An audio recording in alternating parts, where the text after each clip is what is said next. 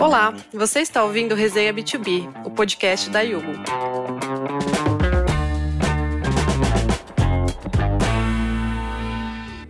Olá, pessoal, sejam super bem-vindos à quinta temporada do Resenha B2B. Nesse primeiro episódio, nós vamos falar sobre uma das tendências que mais tem se expandido nas redes sociais, que são os influencers virtuais e a humanização dos bots. Eu sou a Daniela Leite, do time de marketing da Yugo. Hoje eu recebo dois convidados super especiais aqui para explorar esse assunto com a gente. Guilherme Matos, head de planejamento e criação na agência Bivolt, e a Isabela Leguti, que é analista de marketing de influência aqui na Yugo. Sejam muito bem-vindos. Obrigado pela participação de vocês, gente, e vou abrir agora esse espaço para vocês se apresentarem um pouco mais para nossa audiência e contarem sobre a trajetória de vocês. Por favor. Primeiro, bom dia, obrigado pelo convite. Adorei o tema, acho que é um tema que a gente vai conseguir conversar bastante, trocar muitas opiniões. Eu sou o Guilherme, eu sou o Head de Marketing e Expert aqui na Bivolt. Eu falo, eu falo que a gente brinca um pouquinho de todos os universos aqui, porque é desde pessoas às marcas mas já passei muito pelo universo de influenciadores em assessoria de imprensa tradicional, em agências de publicidade, então estou alguns anos vivendo o universo de influência digital como um todo, assim, então acho que vai ser bem bacana a gente trocar a respeito da, dessas mudanças, desses comportamentos, como, como eles vêm surgindo, como, como eles vêm implodindo cada vez mais, assim. Muito obrigada também pelo convite, Dani. Eu sou a Isa, Isabela, aqui da Yugo. É, aqui eu cuido também da parte de marketing de influência. Hoje é diferente né, do Geek, a gente está como marca, não tanto nesse universo aí de agência, né? Eu já passei por agência, né? Vim de agência também. Então vai ser bem legal conversar sobre esse universo novo. E a gente também está desse lado que está ligado também né, a outras coisas surgindo, é, de novas tecnologias. Então vai ser bem legal.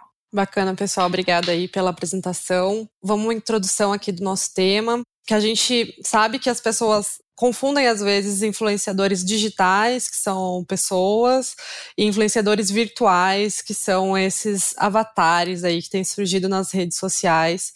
Então, alguns exemplos aí são a Lil Miquela, a Lu do Magalu, elas já possuem assim conquistas impressionantes, elas já ganharam até prêmios como Leão de Ouro no Festival de Cannes. Então, basicamente são personagens fictícios 3D, feitos de computação gráfica e animação, né? E eles possuem uma personalidade, uma linguagem muito bem definidos e produzem conteúdo para as redes aí como um influenciador humano. Eles também representam e colaboram muito com o posicionamento online das marcas, né? E de acordo com uma pesquisa aí da Hype Auditor, os influenciadores virtuais geram três vezes mais engajamento do que os influenciadores humanos. É um páreo difícil aí, né, gente? Como vocês enxergam aí a ascensão desses influenciadores virtuais? Vocês acham que essa tendência ela ainda vai se tornar mais forte ou ela vai desacelerar com o tempo? Bom, eu acredito que a ascensão vem junto com esse crescimento realmente né, do mundo digital, com o metaverso, realidade virtual, cripto e milhões de coisas que estão surgindo. Para mim, acho que essa tendência ela vai se tornar cada vez mais forte com influenciadores virtuais, principalmente com esse crescente de engajamento que você falou, que é difícil ser páreo e é uma métrica que as empresas procuram muito hoje tem diversas coisas que eles podem fazer, né, de criar seus próprios produtos, interagir com o mundo real e serem contratadas por marcas, né, como já vem acontecendo, e conquistar cada vez mais espaço nesse mundo virtual. Os influenciadores digitais teriam mais dificuldade de estar. É, então, acho que provavelmente as novas tecnologias imersivas, né, como o metaverso, é provável que essas figuras virtuais realmente se tornem cada vez mais presentes. Eu acho que isso que você falou é muito válido, assim, para a gente fazer uma análise ampla do que é esse universo. Eu, eu acho que eu acredito bastante que existem dois momentos: um momento pré-metaverso, pré-popularização de metaverso e um pós, assim. Os próprios exemplos que você citou, elas estão há muitos anos já, não é uma novidade, né, quando a gente para para pensar. Eu acho que a própria Miquela já tem muito mais de cinco anos que ela existe, já lançou clipe, já, já teve namorado, já terminou com namorado, então tipo, já existe uma vida acontecendo há muito tempo, assim. O que eu acho que é muito relevante, que eu acredito que vai ser uma mudança, é que dentro do universo de marcas, pela primeira vez as marcas estão com um olhar atento a essas pessoas pensando no metaverso, pensando mais numa tendência de estar no, no momento chave onde está todo mundo conversando, estar na pauta, né? Eu acho que pela primeira vez esses compradores virtuais sempre existiram, só que agora, pela primeira vez, as marcas enxergam como importante estar dentro dessa pauta por conta do metaverso. Então, eu já começo a ver, já começo a analisar essa crescente de algumas pessoas que antes, e algumas marcas que antes não se interessariam por esse assunto, porque é um assunto bem técnico. Quando a gente fala de criação de um avatar, ele exige uma equipe ali muito técnica em cima da produção e da, do dia a dia da criação desse conteúdo, né? A gente está falando de 3D, basicamente, 2D também. Mas eu acho mais relevante aqui é quando a gente consegue analisar esses dois momentos. Assim, a gente está surfando um hype muito interessante em cima do conceito de metaverso. É a primeira vez que agora as pessoas estão entendendo que pessoas comuns podem estar nesse universo. Antes era uma coisa muito da bolha da tecnologia, uma coisa muito desse universo que era distante do mundo real. Agora você vê minimamente esse comportamento vindo para plataformas mais populares, como Instagram, como outras plataformas onde o consumidor final consegue ter acesso a isso e não fica muito distante. Então, eu acho que vem de uma crescente, essa crescente ela ela está se apegando muito a essa popularização desse termo, assim. Eu acho que a gente vai precisar entender e analisar até que ponto eles vão ser realmente viáveis, rentáveis, e falando em conversão especificamente, mas é o momento do hype. Então, acho que essa tendência ela vem porque ela é uma tendência onde as marcas querem estar, é um momento popular de trend. Assim, a gente pode analisar com base nisso. Legal, gente. É super interessante é, a gente observar mesmo que antes era uma coisa mais do mundo dos games, né? E agora a gente vê o universo da moda, até do varejo. Então, mais áreas estão aí é, aderindo a essa cultura mais digital. E a gente observa também a tendência da humanização dos bots. Então, se antigamente você interagia ali num chatbot com a empresa e era uma coisa extremamente mecânica, hoje esses avatares, além deles terem esse papel nas redes sociais, né, que eles são muito imagéticos, mas eles também, a gente observa uma humanização até também na forma deles falarem, eles terem uma personalidade e tudo mais. Então, é uma tendência que eles fiquem cada vez mais antropomórficos, ou seja, cada vez mais semelhantes a um ser humano de verdade? O que, vocês têm observado aí? Eu acho que absolutamente, assim, é... não tem como fugir. Com, com o avanço de tecnologia vai ficando cada vez mais fácil estar próximo ao humano, mas eu vi um conteúdo de um texto a respeito disso que falava um pouquinho do contrário, como nós, pessoas, estamos nos tornando cada vez mais digitais e robotizados por conta de aplicativo de edição de imagem. Então, o Face App é um ótimo exemplo disso, onde todo mundo muda o seu rosto. Então, eles faziam um comparativo muito interessante, onde o virtual se aproximava do real e onde o real queria se aproximar tanto do virtual. Então, eles colocavam até uma foto bem interessante de um case, que era uma cantora brasileira com a Lu do Magalu, e eles faziam um comparativo, que o rosto da, da Lu estava mais próximo do real do que o da cantora edição em Photoshop, em Face App, em todos esses aplicativos. Então, eu acho que o interessante disso é que a gente vê movimentos contrários contra a cultura total, enquanto os bots indo para uma pegada super mais humana, mostrando espinha, mostrando celulite, mostrando coisas desse tipo, a gente tem as pessoas indo cada vez mais para uma perfeição robótica. Então, eu acredito totalmente, é uma tendência, não tem como, mas vai ser um momento que digitalmente vai ficar tão parecido que a gente vai se perguntar quem é o real e quem não é naquela história. Nossa, verdade, né? É, acho que assim como guia, também acho que com o avanço das tecnologias é, vai ficar realmente cada vez mais parecido. E aí até existem casos, né, hoje, de pessoas que começaram a seguir influenciador virtual e ele foi descobrir depois que ele não era uma pessoa de verdade. Então, isso já vem acontecendo. É, acho que isso vai crescer e, para mim, acho que o maior impacto é realmente essa busca da perfeição, né? Acho que não tanto aqui no Brasil e essas brand personas, né, que viram influenciadores virtuais, mas desses influenciadores que são feitos realmente sem uma marca atribuída, como é o caso da Miquela, que ela é perfeita, né? Então vem o rosto perfeito, a pele perfeita, não tem problema nenhum. Então acho que é uma busca por perfeição que não existe pra gente, né? Para meros humanos. É, então, até antecipando aqui um pouco uma pergunta que a gente tinha um pouco mais para frente, mas acho que tem tudo a ver com o que vocês estão falando. Vocês acreditam que essa aparência perfeita aí dos, dos influencers virtuais pode afetar, assim, a, até a população, as meninas mais jovens, assim, que têm essas questões de autoimagem mais delicadas, vocês acham que esses avatares virtuais, eles podem impactar negativamente, assim, na autoimagem das pessoas? Eu acredito que sim. Eu acho que quando a gente fala de influência digital como um todo, é muito difícil você criar essa, essa persona digital que vai ter comportamentos que está todo mundo considerando que eles vão vir com comportamentos muito ideais para não serem cancelados, etc. É muito difícil você ter essa pessoa e não impactar o público final ali. Eu impactar é com tudo, não só com aparência física, né, mas com o estilo de vida, com as marcas que se associam. Então, eu não tenho como fugir, assim. Eu acho que a gente precisa e vai discutir, daqui a pouco a gente vai falar sobre, de fato, a profissionalização desse universo, as diretrizes desse universo, que pode, que não pode. A gente vem tendo um avanço na publicidade, nesse caso, para outdoor, para descrever o que é decência, o que não é, mas isso ainda não existe para os influenciadores virtuais nesse lugar. Então, vai passar alguns anos e a gente vai provavelmente criar diretrizes exclusivas sobre o que pode e o que não pode.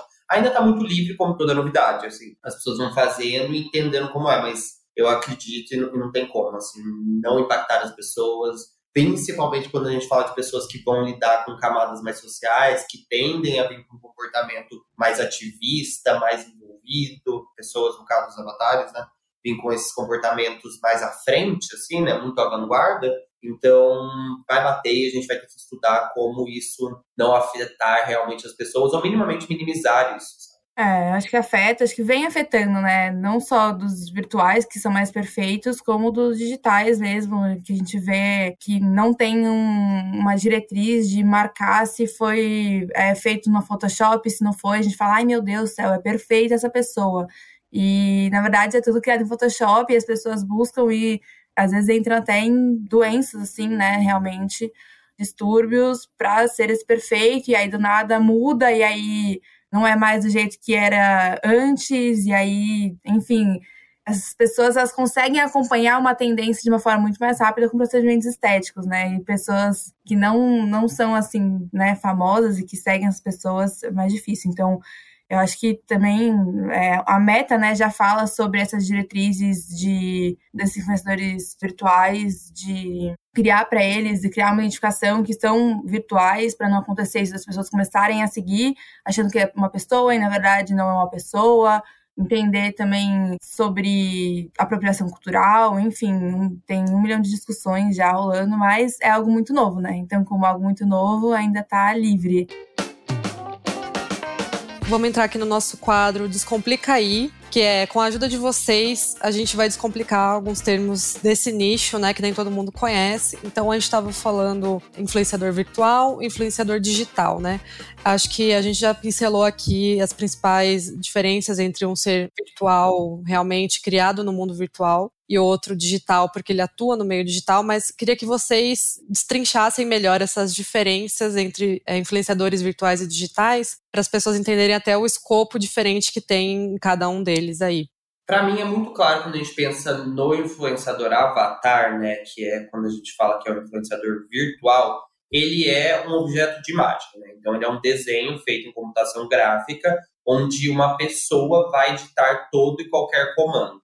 Óbvio que já, existem algumas empresas que criam comandos mais automatizados, mas basicamente você tem uma pessoa criando outra imagem dessa pessoa da maneira que ela quiser. Então isso que é interessante para marcas, para outros influenciadores digitais que queiram ter os seus próprios avatares. Então, é uma pessoa criando uma imagem digitalmente, como se a gente estivesse fazendo uma arte no Photoshop, uma arte no Canva, dos exemplos mais simples aos mais complexos, assim. A diferença é esse influenciador, esse avatar, ele não tem uma vida, né? Ele não existe, essa vida ela precisa ser criada. Então, se ele vai ter qual comportamento, se ele vai explicar qualquer causa, se ele tem uma opinião política, se ele não tem, então, toda e qualquer palavra que sai daquele avatar, daquela pessoa, é criada por computação gráfica. Então, por isso, quando a gente fala de perfeição, vem desse entendimento e dessa pré-análise do que a pessoa vai falar. Diferente do influenciador digital, que somos nós, todos nós somos influenciadores digitais no seu micro-universo, no seu, na sua micro-comunidade, não estou falando só necessariamente de seguidores, todos nós que temos uma plataforma digital somos influenciadores de certa maneira.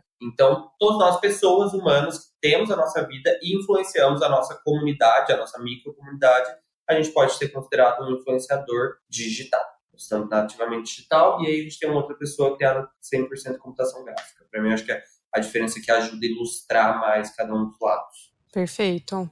Isa, quer complementar alguma coisa? Acho que o Gui já comentou tudo. É, acho que é exatamente isso de influenciadores né, virtuais serem esses avatares criados por pessoas. Então, o que ele fala, onde ele vai estar, a roupa que ele veste, a maquiagem que ele vai usar, são criados né, por pessoas né, dentro ali de uma, da empresa que cria. É, influenciadores digitais somos nós e essas pessoas reais que mostram ali acordando com problemas e, enfim, de carne e osso. Eu acho legal para quem quer se envolver mais no assunto é pensar o quão complexo é ser um avatar, né? O quão complexo é ter um avatar e ser um influenciador virtual. Pensa que você vai criar uma arte do zero e para essa arte mexer um dedo ou abrir dois centímetros de boca, você precisa de um comando, então você precisa de tecnologia para aquilo. Para a gente ter exemplos como o da Michela, que é 100% natural, existem N comandos, assim, então é de uma densidade tecnológica muito grande, que demanda uma equipe muito focada.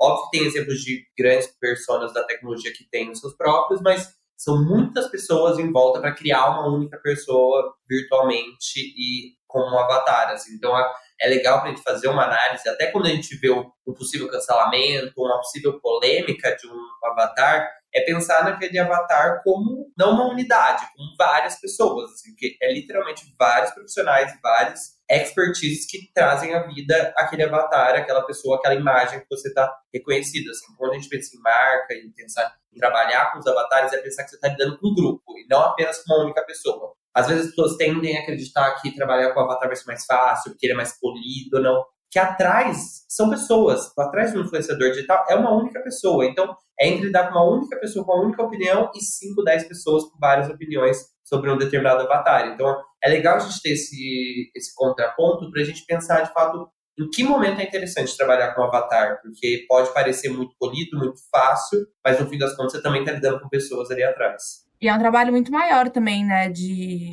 investimento em tecnologia. Então, se você fala para um influenciador, assim, digital, gravar alguma coisa e falar, ah, você falou alguma coisa errada. Pô, ele regrava isso em cinco minutos para você. É, se tem alguma coisa errada no influenciador virtual, volta tudo e volta toda a equipe, refaz. É muito mais demorado é, para ser feito, enfim. Não é tão simples quanto parece, né? Não é só um bonequinho animado ali, assim, é um baita trabalho de uma equipe enorme, né?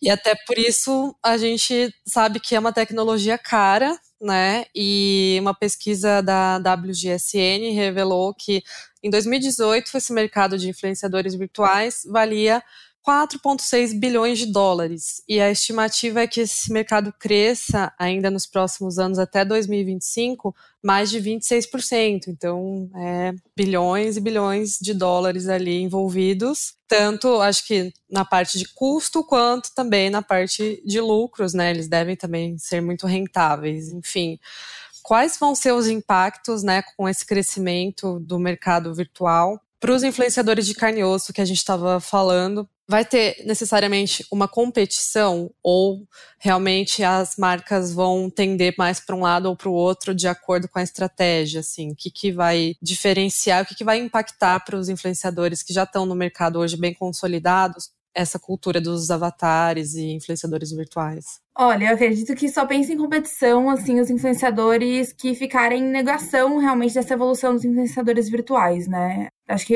tem mercado para todos eles hoje e que eles se complementam. A gente vê um grande crescimento de influenciadores digitais criando, né, os seus avatares, e aí ou seus avatares reais, ou no caso, né, da Sabrina Sato, que ela criou um outro avatar que é o, não é ela, é inspirado nela, mas que explora um lado mais aventureira, tem outra vida assim separada da dela. Ou então, né, do Lucas Angel criou Lucas, que eles fazem ali publicidade juntos e ele interage na casa dele, então eles têm vidas parecidas.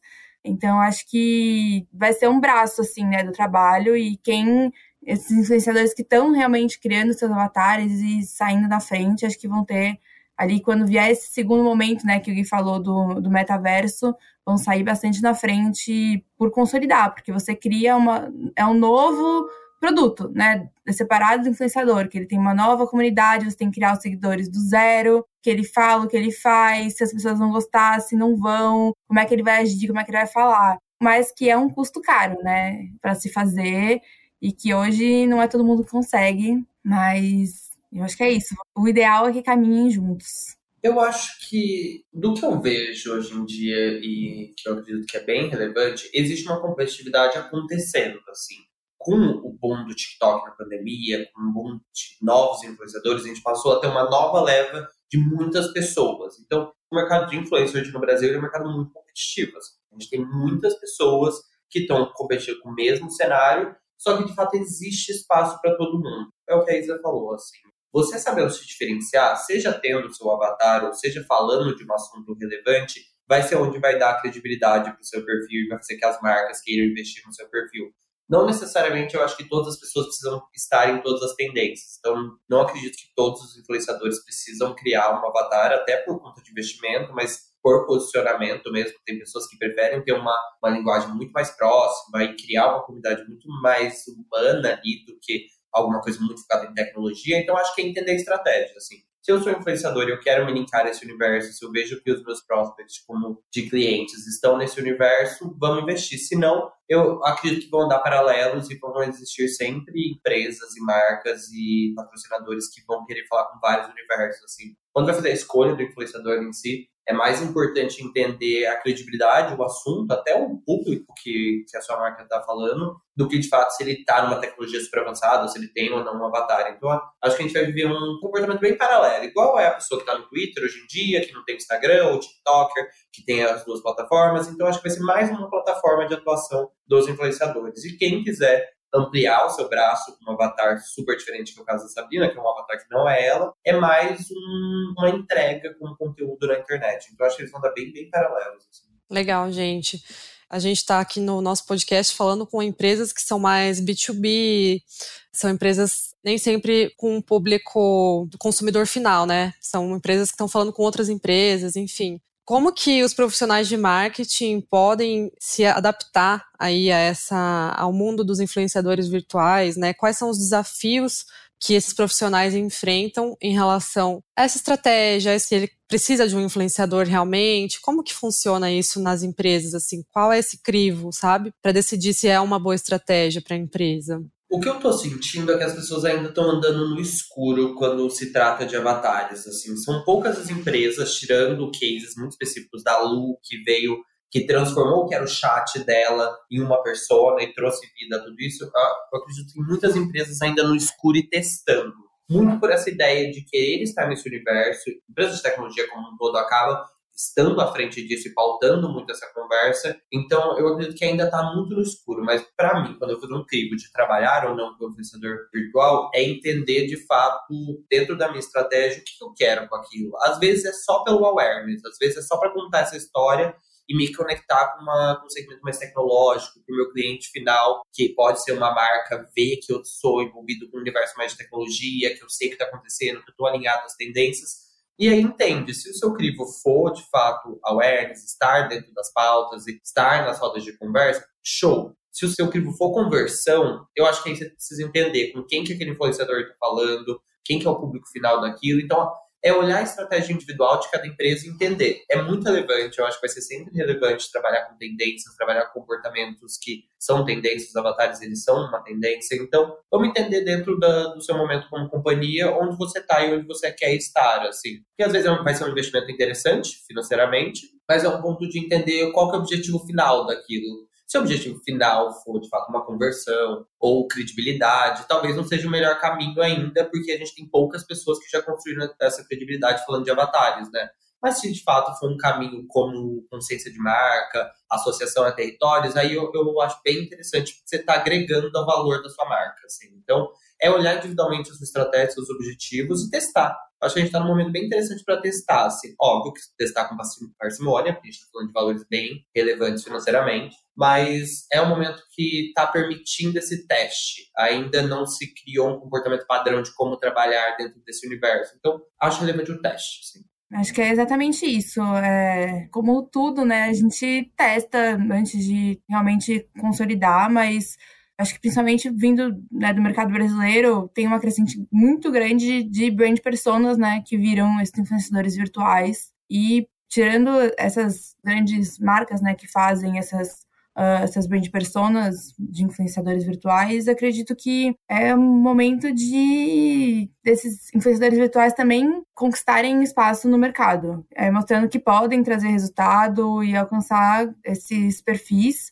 mas é tudo um grande teste. Eu acho que de tudo, né? De todas as tecnologias que estão surgindo, a gente está no momento de entender e testar. Total. É, e vai muito do pioneirismo da empresa, da verba, de tudo que envolve esse universo, assim, de ter, né, esse olhar para uma estratégia mais digital também, né? Às vezes a empresa não, não se consolidou ainda nem nas redes mais mainstream, assim, né? Então, vale avaliar o momento, a maturidade, né? Eu acho que a palavra-chave, assim, sem ansiedade, gente. Vamos entender o que precisa, o momento da empresa e a gente entende como trabalhar e com quem trabalhar, principalmente, porque tem que lembrar muito que não é só estar com o avatar, é entender que o avatar também tem posicionamento e também é uma pessoa. Então, a mesma análise que você vai fazer de um influenciador físico, humano, que você vai contratar, de credibilidade, de assuntos, etc., você tem que fazer desse avatar também. E um trabalho contínuo, né? Não é só fazer o avatar e falar, ele está pronto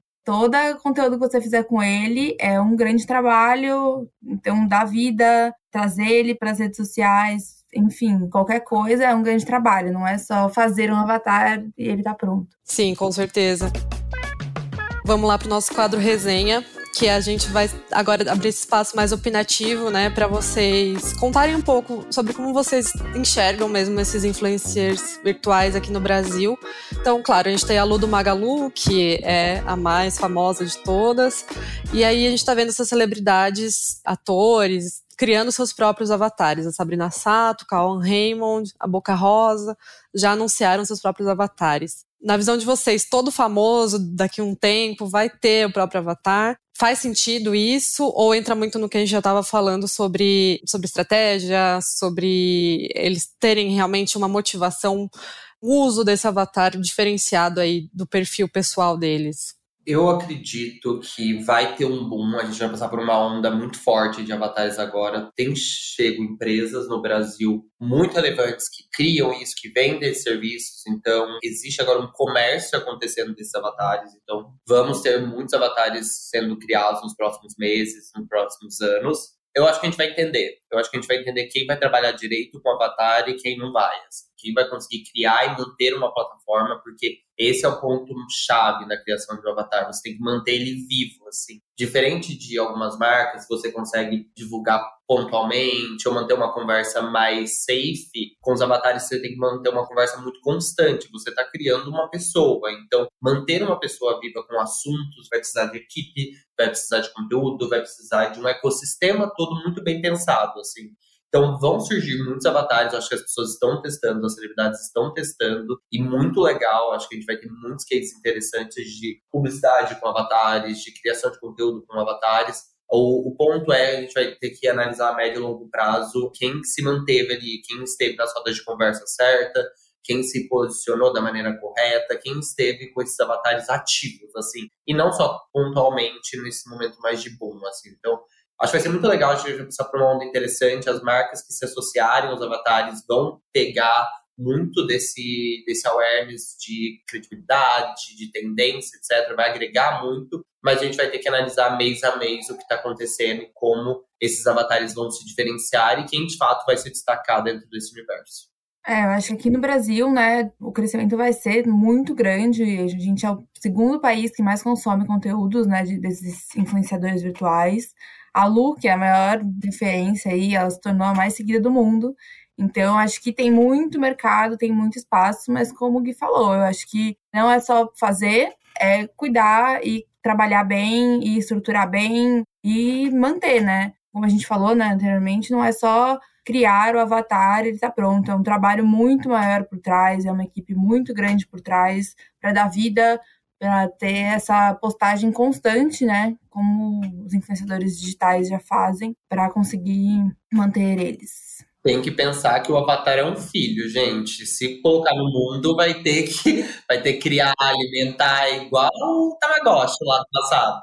Me lembrou muito o bichinho virtual, gente, porque eles só Exatamente. não precisam ser alimentados, mas de resto é tudo, assim, como se eles tivessem vida mesmo, né? Sim. Bacana, gente. É, eu lembrei de uma pergunta aqui que a gente comentou um pouco quando uma empresa identifica assim que ela quer investir no influenciador virtual, qual que é o caminho para ela e quais regras ela deve seguir? Assim, vocês estavam falando que tem algumas regras que tem que dizer que é um influenciador virtual, né, para as pessoas saberem diferenciar. Como que é esse caminho aí, se uma empresa decidir ter o seu avatar? Eu acredito que é relevante ver dois pontos. Assim, um é ter um avatar proprietário, ou seja, você vai construir aquele humano digitalmente, então com os valores da sua empresa, com os valores que você acredita, que é o caso da Magalu, que é uma representação viva da, do Magazine Luiza, e existe a possibilidade de você contratar pontualmente um avatar para falar sobre a sua empresa. Então, é, são dois caminhos diferentes que cada empresa e cada marca vai ter que entender.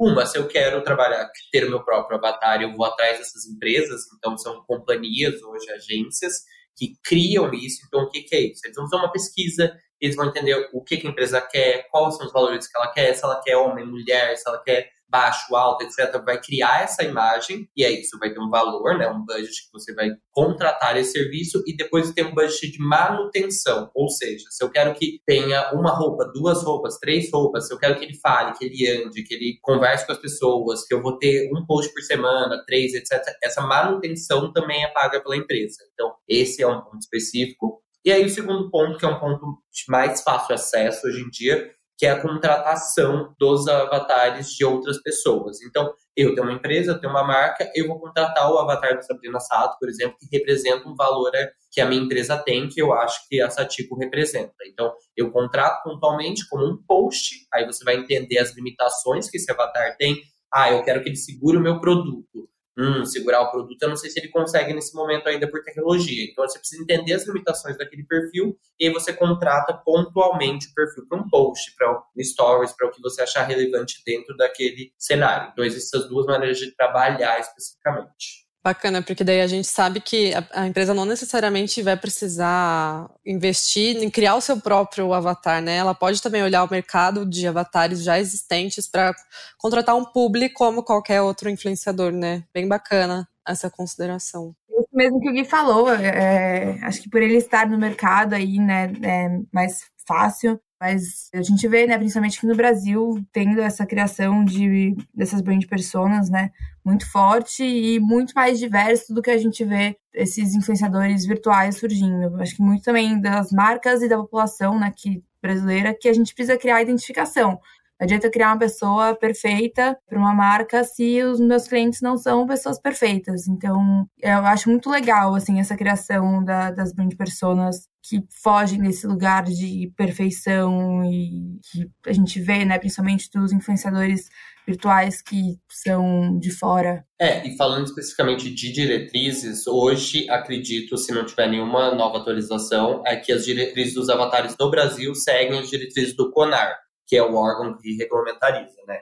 Então, sempre toda a questão de direcionar quando for conteúdo pago, de direcionar o que é publicidade, de direcionar se é uma permuta. Então, é, eles seguem, o CONAR segue pela transparência. Assim. Então, quando tiver uma relação entre uma marca envolvida, seja com um avatar, você contratar um avatar, ou uma pessoa, você tem que sempre mostrar que aquilo é um conteúdo pago e contratado. E o pago e contratado ele pode ser desde troca de produto até troca de valores mesmo. Sim. Entendi. Então segue as regras gerais mesmo de, de publicidade, né? Ainda. Pode ser que com o passar dos, dos meses e com a criação de algo mais específico, venha alguma coisa nova. Nos Estados Unidos, eu sei que é exatamente bem parecido o, os direcionais. Existem alguns países que começam diretrizes, por exemplo, de uso de computação gráfica em foto, etc. Mas aí é de cada país, cada estado.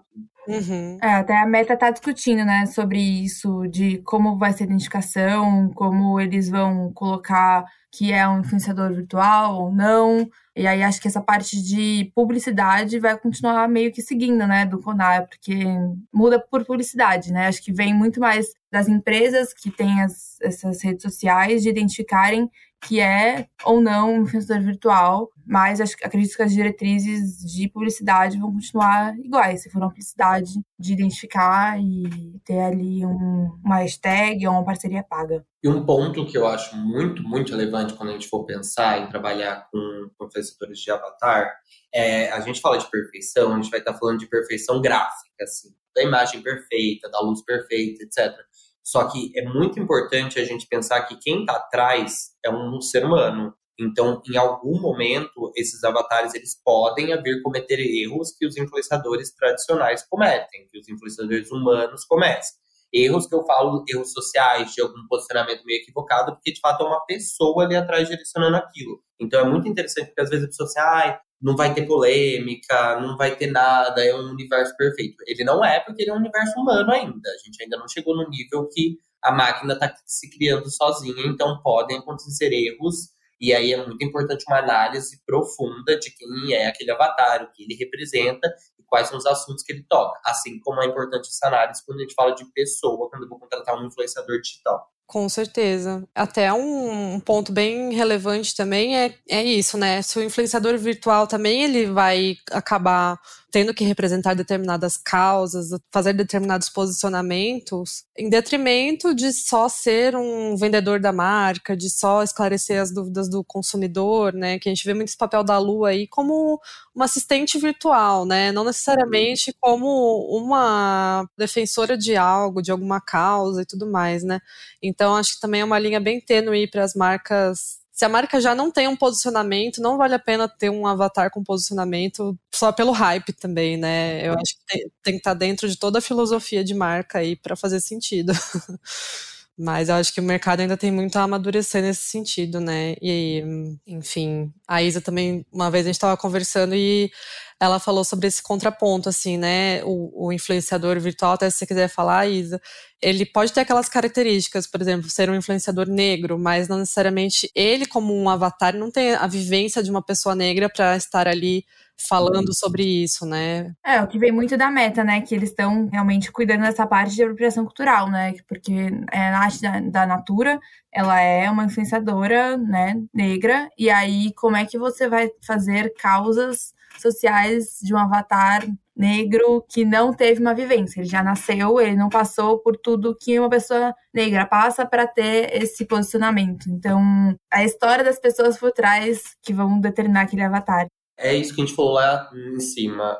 É muito embrionário, assim, a gente está navegando no escuro. Então, se, se a gente pensa no nosso momento como sociedade, que agora, nos últimos anos, a gente vem discutindo diversos assuntos sociais tão importantes, como racismo, com homofobia, etc. Isso vai chegar aos avatares, isso, essa discussão vai chegar a essa pessoa que digitalmente está influenciando, está falando sobre diversos assuntos e que tendem a ir para o universo mais ativista, porque esse é um comportamento dos avatares, deles estarem associados a algumas causas, assim. Então, é pensar que essa discussão vai ficar ampla e cada vez mais profunda, assim. Então, antes de trabalhar com o avatar, eu acho que acredito fielmente que as empresas precisam entender se elas estão abertas às discussões, porque se for só pela venda, talvez não seja a melhor estratégia. Com certeza, gente. Até tá muito em alta, né, nas redes sociais, certos debates, mas é isso, a marca escolher os posicionamentos que ela quer abraçar e tudo mais. Bom, para fechar aqui, é, a gente vai para o nosso quadro Ping Pong, que é uma sessão rápida de perguntas bate-volta. Então, eu faço pergunta, aí a resposta sim, não e por quê, tá? Só para a gente fazer esse bate-volta aí. Então, com os avanços, cada vez mais avanços surgindo, o mercado de influenciadores virtuais pode ficar saturado ao longo dos anos? Sim, já está. E a gente está passando por um momento de revolução. Assim, o TikTok veio para revolucionar o mercado de influência atualmente, quando a gente fala de pessoas, mas o mercado de influenciadores virtuais vai sim se saturar por um tempo. A gente vai ter que entender que esses avatares eles vão ter que se revolucionar. É, eu acho que sim também. Acho que, como o Gui falou, vai ter esse boom né, de influenciadores virtuais.